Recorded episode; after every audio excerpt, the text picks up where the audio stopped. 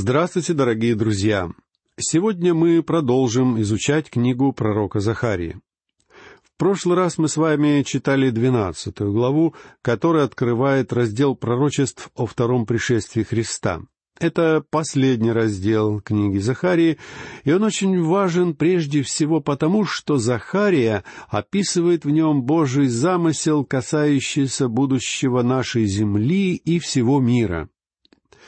В двенадцатой главе Захария начинает разговор о периоде Великой Скорби и об осаде Иерусалима. Этот город уже сегодня превратился в тяжелый камень для представителей многих религий. Из-за территории, на которой он расположен, разгораются нешуточные споры.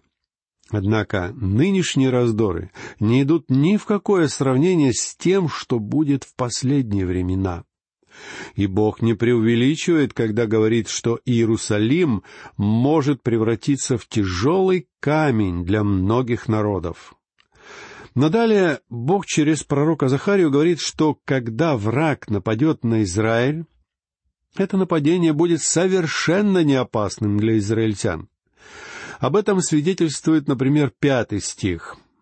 «И скажут князья Иудины в сердцах своих, «Сила моя, жители Иерусалима, в Господе Саваофе, Боге их». В те дни Иерусалим станет убежищем для Божьего народа со всей земли. Осада Иерусалима, который со всех сторон окружат враги, будет результатом деятельности Антихриста. Но Бог вмешается и поможет своему народу, несмотря на то, что израильтяне отвергли его. И потому Захария в седьмом стихе пишет «И спасет Господь сначала шатры Иуды, чтобы величие дома Давидова и величие жителей Иерусалима не возносилось над Иудою». Причем Захария говорит здесь, что если бы Господь явил себя сначала Иерусалиму и дому Давида, то жители Иерусалима стали бы смотреть на остальную Иудею сверху вниз. Они стали бы говорить, это просто невежественные сельские жители, ведь Господь не им явился в первую очередь. Но Бог ясно говорит через своего пророка, «Я сначала явлюсь Иуде». И это обещание должно заставить Иерусалим и дом Давида призадуматься о том, не слишком ли много гордости накопилось в этом городе. Тем не менее, как записано в восьмом и девятом стихах, в тот день защищать будет Господь жителей Иерусалима. И самый слабый между ними в тот день будет как Давид, а дом Давида будет как Бог, как ангел Господень перед ними. И будет в тот день, я истреблю все народы, нападающие на Иерусалим. Почему же Бог собирается защищать их? И почему Бог избавляет их, когда против Иерусалима выступает такой сильный враг? Причина приводится в следующем, десятом стихе. «А на дом Давида и на жителей Иерусалима изолью дух благодати и умиления, и они возрят на него, которого пронзили, и будут рыдать о нем, как рыдают об единородном сыне, и скорбеть, как скорбят о первенце. А на дом Давида и на жителей Иерусалима изольют дух благодати и умиления, обещает здесь Бог. Это еще одна причина, по которой я не верю, что возвращение израильтян в землю обетованную в настоящем является исполнением какого-либо библейского пророчества. Ведь в Писании ясно сказано, не только здесь, но и у пророка Иаиля, что Бог собирается излить на израильтян духа благодати, то есть Святого Духа.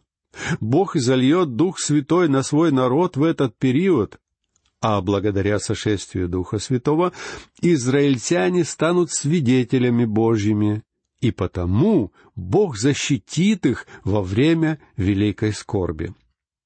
В книге Откровения, глава 7, стих 4, упоминается ангел, который отмечает этот народ печатью Божией.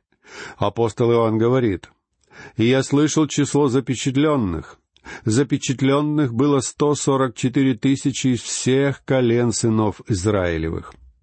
А значит, эти сто сорок четыре тысячи человек представляют собой народ Израиля, который будет жить в этой земле. И здесь не имеется в виду люди, которые претендуют на это звание без каких бы то ни было оснований. Данные слова Иоанна совершенно конкретны. И в книге Откровения совершенно ясно сказано, что израильтян будет по двенадцать тысяч из каждого колена. И если вы сейчас утверждаете, что входите в число этих ста сорока четырех тысяч, то значит, вы сегодня еще не спасены. И, следовательно, в момент восхищения церкви вы не покинете землю, а войдете в период великой скорби. Поэтому данные 144 тысячи нельзя приравнивать ни к одной группе людей, известной нам сегодня. Это вполне определенные люди, принадлежащие к народу Израиля, и они будут запечатлены ангелом Божьим только когда настанет время великой скорби. Кроме этих 144 тысяч, будет еще одна большая группа людей, запечатленных Духом Божьим. Но нам не дается их точное количество. Это язычники, запечатленные в тот период.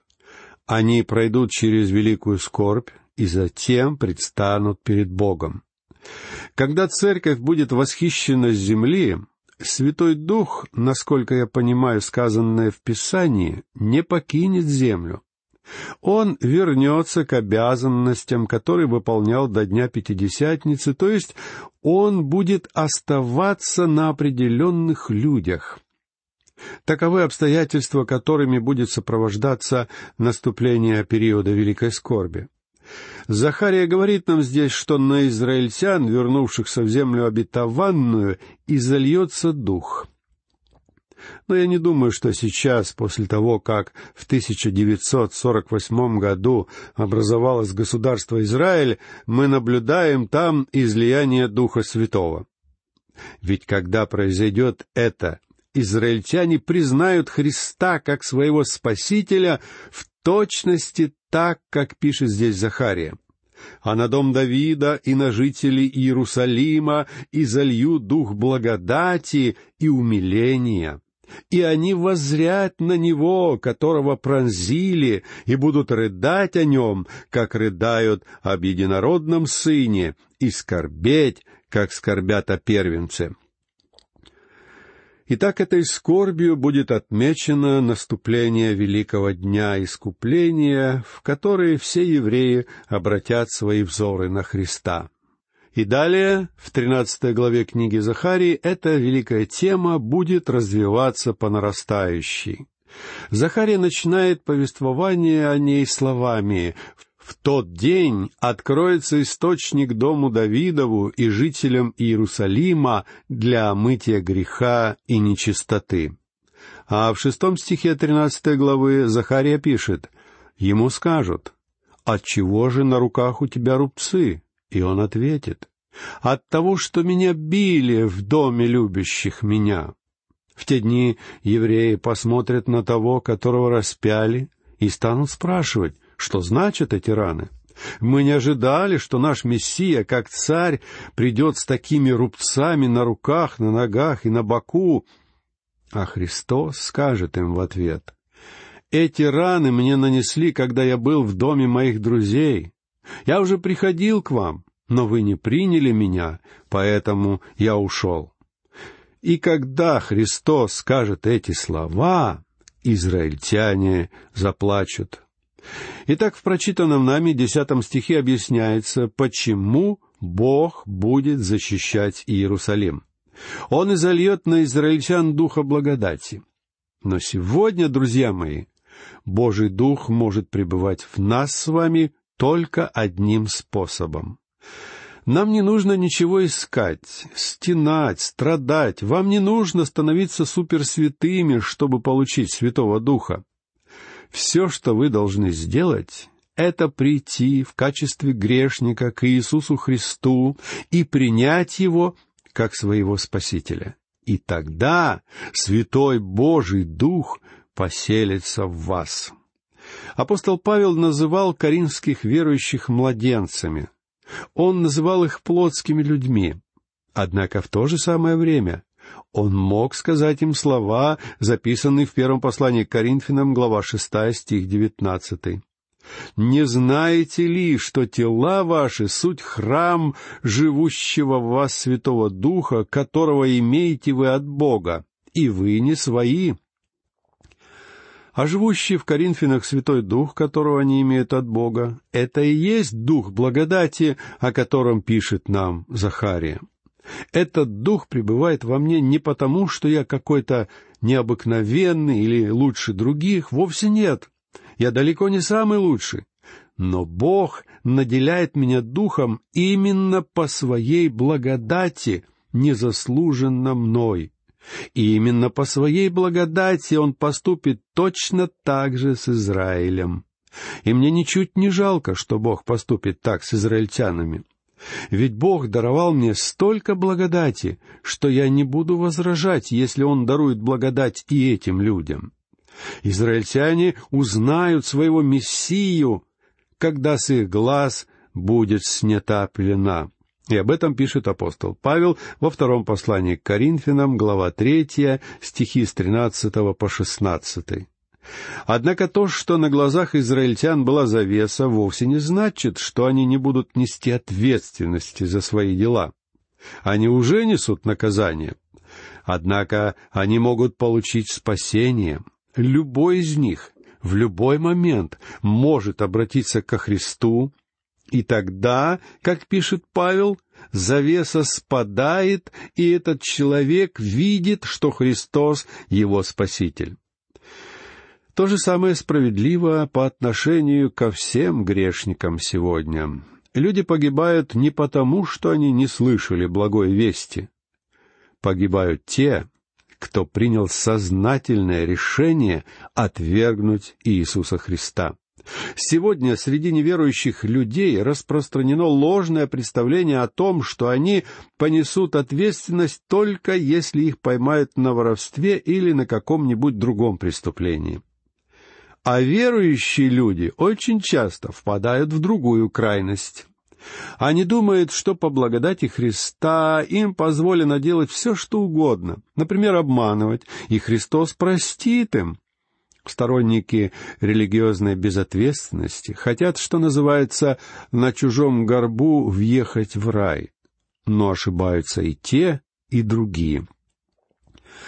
Хотя спасение действительно дается нам по благодати, мы с вами все-таки держим ответ перед этой чудесной, безграничной, восхитительной Божьей благодатью.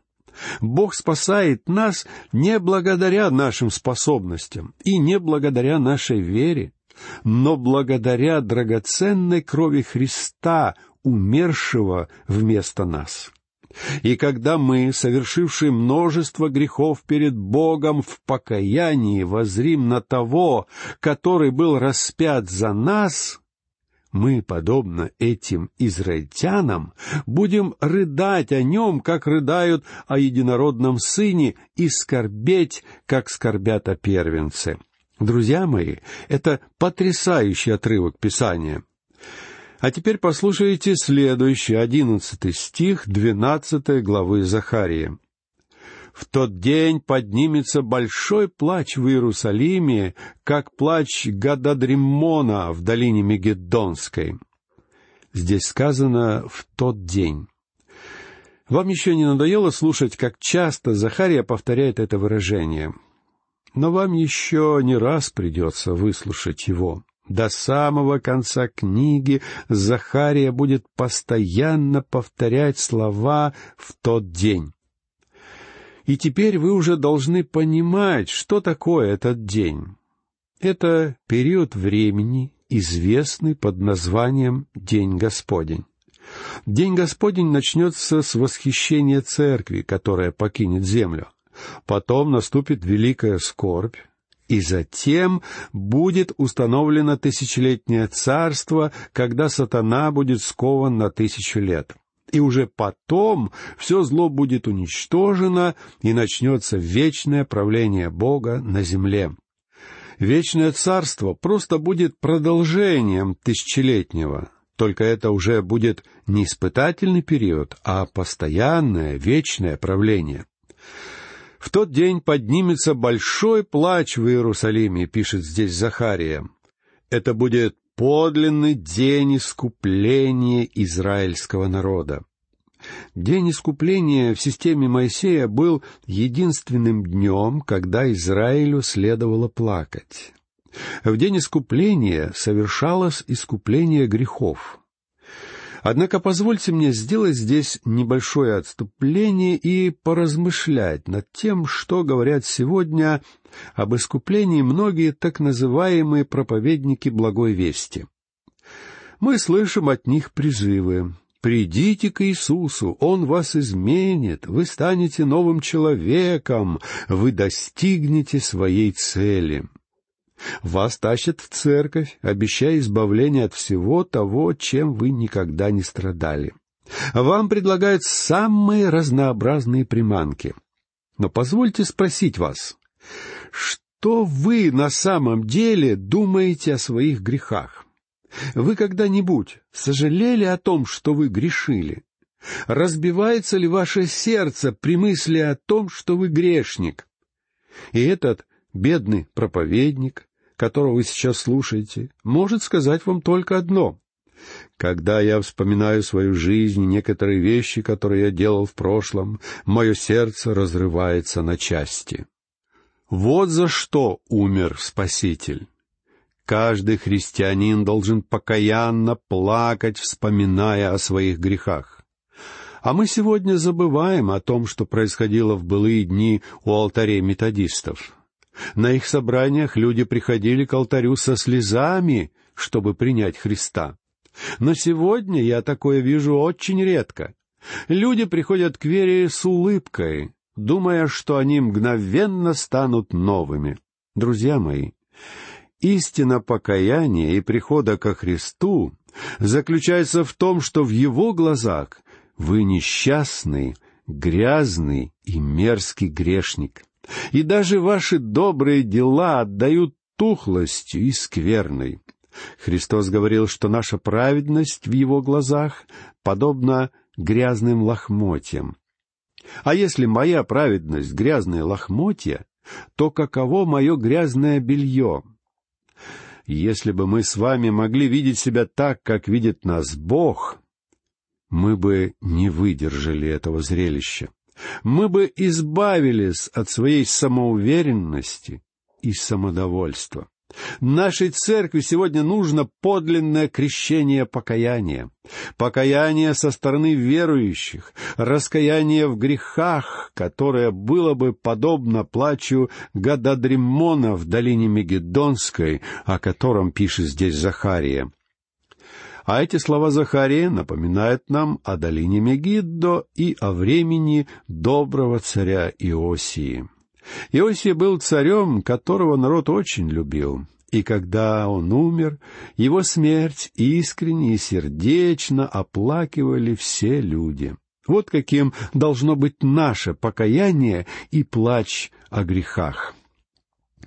Читаем двенадцатую главу. Далее послушайте двенадцатый стих и будет рыдать земля, каждое племя особо, племя дома Давидова особо и жены их особо, племя дома Нафанова особо и жены их особо. Эти люди будут плакать особо, то есть отдельно, в уединении, без всякого притворства, потому что когда рядом нет никого, то нет и смысла притворяться. Искреннее покаяние и сегодня совершается не на глазах у всех, ведь оно происходит в душе человека. Далее послушайте стихи тринадцатый и четырнадцатый. «Племя дома Левина особо, и жены их особо. Племя Симеонова особо, и жены их особо. Все остальные племена каждое племя особо и жены их особо. Это будет настоящая скорбь. Какой великий грех они совершили! Они отвергли Мессию, когда Он пришел в первый раз. Только представьте себе, вот Мессия пришел во второй раз, и Он сам говорит им о том, что не слышали Его благую весть, но отвергли ее. Какой позор для народа Божьего! Они так долго его ждали, но в конце концов отказались принять. Позвольте мне сказать вам, настанет день, когда Христос вернется. И если вы сегодня слышите Его голос, не ожесточайте своего сердца, откройте свое сердце и примите Христа как своего Спасителя. Дорогие друзья, в заключение нашей беседы я хотел бы сказать вам, что книга Захарии очень важна. Я всегда высоко ценил ее, и мне кажется, что ею слишком часто пренебрегают. Каждый раз, когда я читаю ее, я нахожу в ней что-нибудь новое. А этот, последний ее раздел, который мы с вами сейчас изучаем, такой потрясающий, что, боюсь, я просто не в состоянии истолковать его, как он того заслуживает. Но мне хотелось бы рассказать о нем так, чтобы он значил для вас то же, что значит для меня. Из предыдущих глав книги пророка Захария мы видели, как развивается замысел Божий, начавшийся с первого пришествия Христа на землю. В тот раз Христос въехал в Иерусалим и был продан за несколько серебряных монет. В период его первого пришествия исполнилась только часть пророчества Захарии, и это значит, что другая часть должна исполниться, когда Христос придет во второй раз. Когда Христос пришел к нам как добрый пастырь, готовый отдать жизнь за овец, его не приняли но в будущем придет и другой пастырь. Он еще не приходил, и он не придет до тех пор, пока Церковь Христова не будет восхищена земли. Этот другой окажется лжепастырем. Он поведет за собой народ Израиля, а также весь мир, и ввергнет человечество в пучину великой скорби. Избавление люди получат тогда, когда Христос придет на землю во второй раз, чтобы установить свое царство. Только Христос способен принести мир на землю. Вот о чем призываю я вас задуматься, дорогие друзья, когда вы будете изучать пророчество из книги Захарии. А наша беседа подошла к концу. Я прощаюсь с вами. Всего вам доброго. До новых встреч.